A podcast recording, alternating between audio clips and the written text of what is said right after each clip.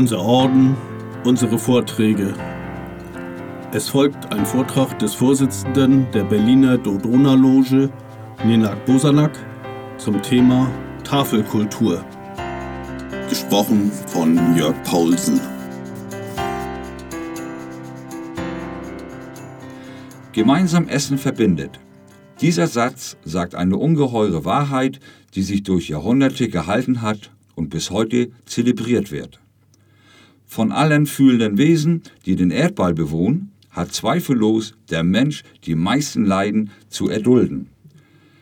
Die Natur hat ihn von Anfang an durch die Nacktheit seiner Haut, die Form seiner Füße und durch den Trieb nach Krieg und Zerstörung, der die Menschengattung überall hin begleitet, zum Leiden verdammt.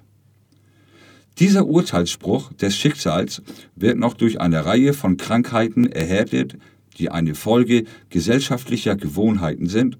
Das lebhafteste und innigste Vergnügen vermag die furchtbaren Schmerzen nicht aufzuzwingen, die bei gewissen Krankheiten auftreten oder jene, die bei einzelnen Völkern durch gebräuchliche Körperstrafen künstlich erzeugt werden.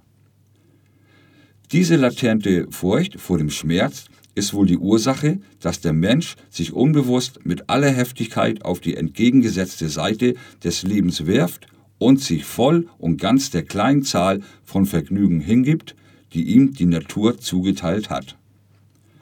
Zweifelsohne gehört dazu, weit oben auf der Skala der Vergnügung, das Essensvergnügen. Mahlzeiten, wie wir sie heute kennen, beginnen erst mit dem zweiten Abschnitt der Menschengeschichte. Von jenem Augenblick an, da sich die Menschheit nicht mehr von Früchten alleine ernährt. Die Zubereitung und Zerteilung des Fleisches trug dazu bei, die Familie zu vereinigen. Das Oberhaupt zerteilte das erjagte Wild für die Kinder, und sobald die Kinder erwachsen waren, leisteten sie ihren betagten Eltern den gleichen Dienst. Diese Gemeinschaften, die anfangs nur auf die nächsten Verwandten beschränkt waren, dehnten sich später auf Nachbarn und Freunde aus.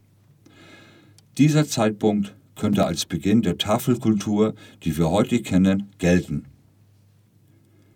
Als das Menschengeschlecht sich weiter verbreitete, setzte sich der müde Wanderer zu diesen Urmalen und erzählte von fremden Gegenden und seinen Abenteuern. So entstand die Gastfreundschaft. Ihre Rechte waren bei den Völkern geheiligt. Selbst die wildesten Stämme halten es für ihre Pflicht, das Leben derjenigen zu achten, mit denen sie Brot und Salz geteilt hatten.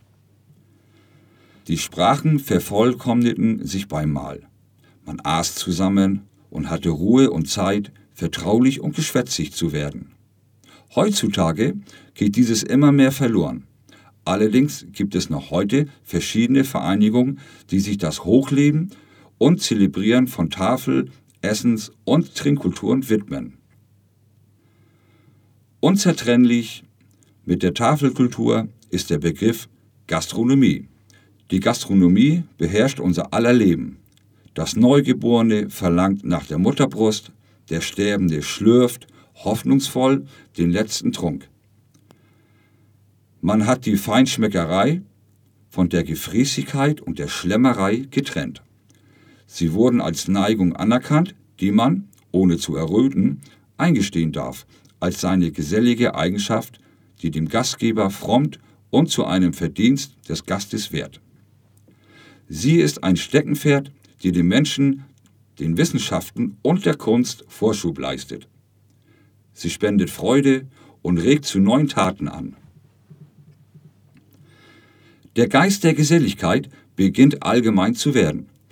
Man trifft einander gern außerhalb des Hauses und jeder Gastgeber ist bestrebt, seinen Gästen das Beste zu bieten.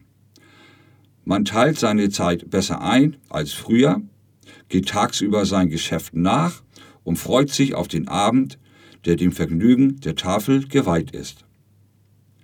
Es ist besser für die Arbeit, tagsüber bescheiden zu sein, den Magen nicht zu überladen, da die Arbeitsfähigkeit so erhalten bleibt. Die Freuden der Tafel haben seit eh und je stimulierend auf die Abwicklung von Geschäften eingewirkt. Hier gilt der Grundsatz, wer gut gespeist hat, ist zugänglicher und weltaufgeschlossener als einer, dessen Gaumen verhöhnt wurde. Die Naturvölker pflegen ihre wichtigsten Besprechungen während des Essens abzuhalten. Beim festlichen Mahl beschließen sie über Krieg und Frieden. Die Tafel knüpft ein Band zwischen dem Wirt und seinen Gästen. Wohlgelungene Gerichte brechen etwaige Widerstände des Gastes und machen ihn für gewisse Eindrücke empfänglich. So entstand die politische Gastronomie. Die Mahlzeit wurde zur Methode der Regierung. Von Herodot bis zu unseren Tagen finden wir ausgezeichnet, dass alle Größen Ereignisse, und sei es Verschwörung oder Revolution gewesen, bei Tisch besprochen, vorbereitet und beschlossen wurden. Man hat das sogenannte Gabelfrühstück ersonnen, das sich aus leichten, dem Gaumen schmeichelnden Speisen zusammensetzt, fröhlicher Natur ist. Man hat Teegesellschaften eingeführt, eine besondere Art von Mahlzeiten. Hier werden Gäste bewertet, die bereits vorher reichlich gespeist haben, weder Hunger noch Durst zeigen und nur noch auf Zerstreuung und Näschereien aus sind. Man erfand politische Bankette, die seit vielen Jahren in Mode sind, zu dem Zweck, vielen Gästen einen einzigen Willen aufzuzwingen. Es sind Mahlzeiten, die den Geist der Teilnehmer so sehr beanspruchen, dass ihr gastronomischer Wert ins Hintertreffen gerät. Die Freuden der Tafel gehören jedem Alter, aller Gesellschaftsklassen, Ländern und allen Tagen der Woche an. Sie vertragen sich recht gut mit allen anderen Freuden und bleiben uns bis zum Ende erhalten, um uns über den Verlust der anderen zu trösten. Ich bin davon überzeugt, dass Essen in den meisten Fällen auch Nahrung fürs Herz ist. Essen muss jeder.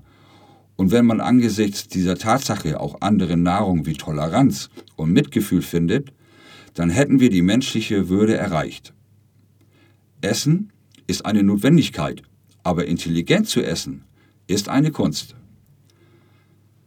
Man hat früher in allen Kulturen die Hauptmahlzeiten zum Mittag eingenommen.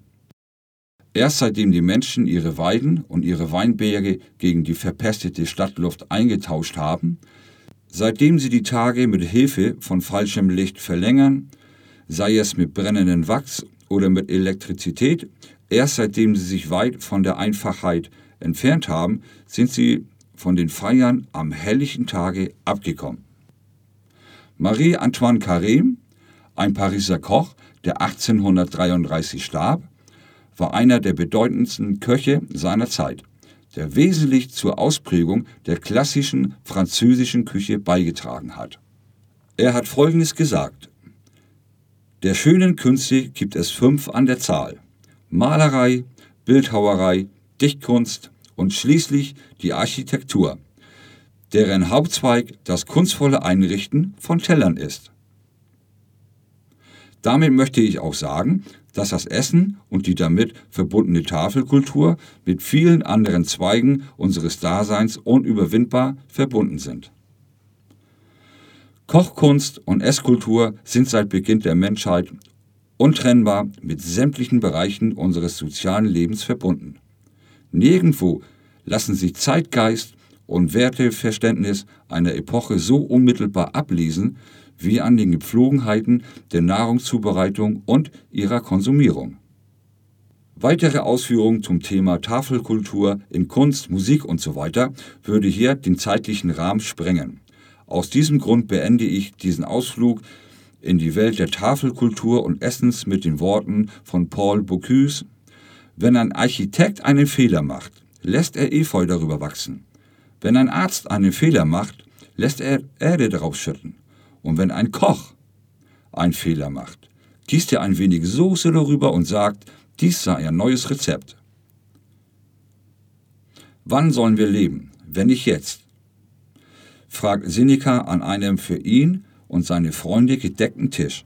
Wann also? Wir leben und zwar jetzt.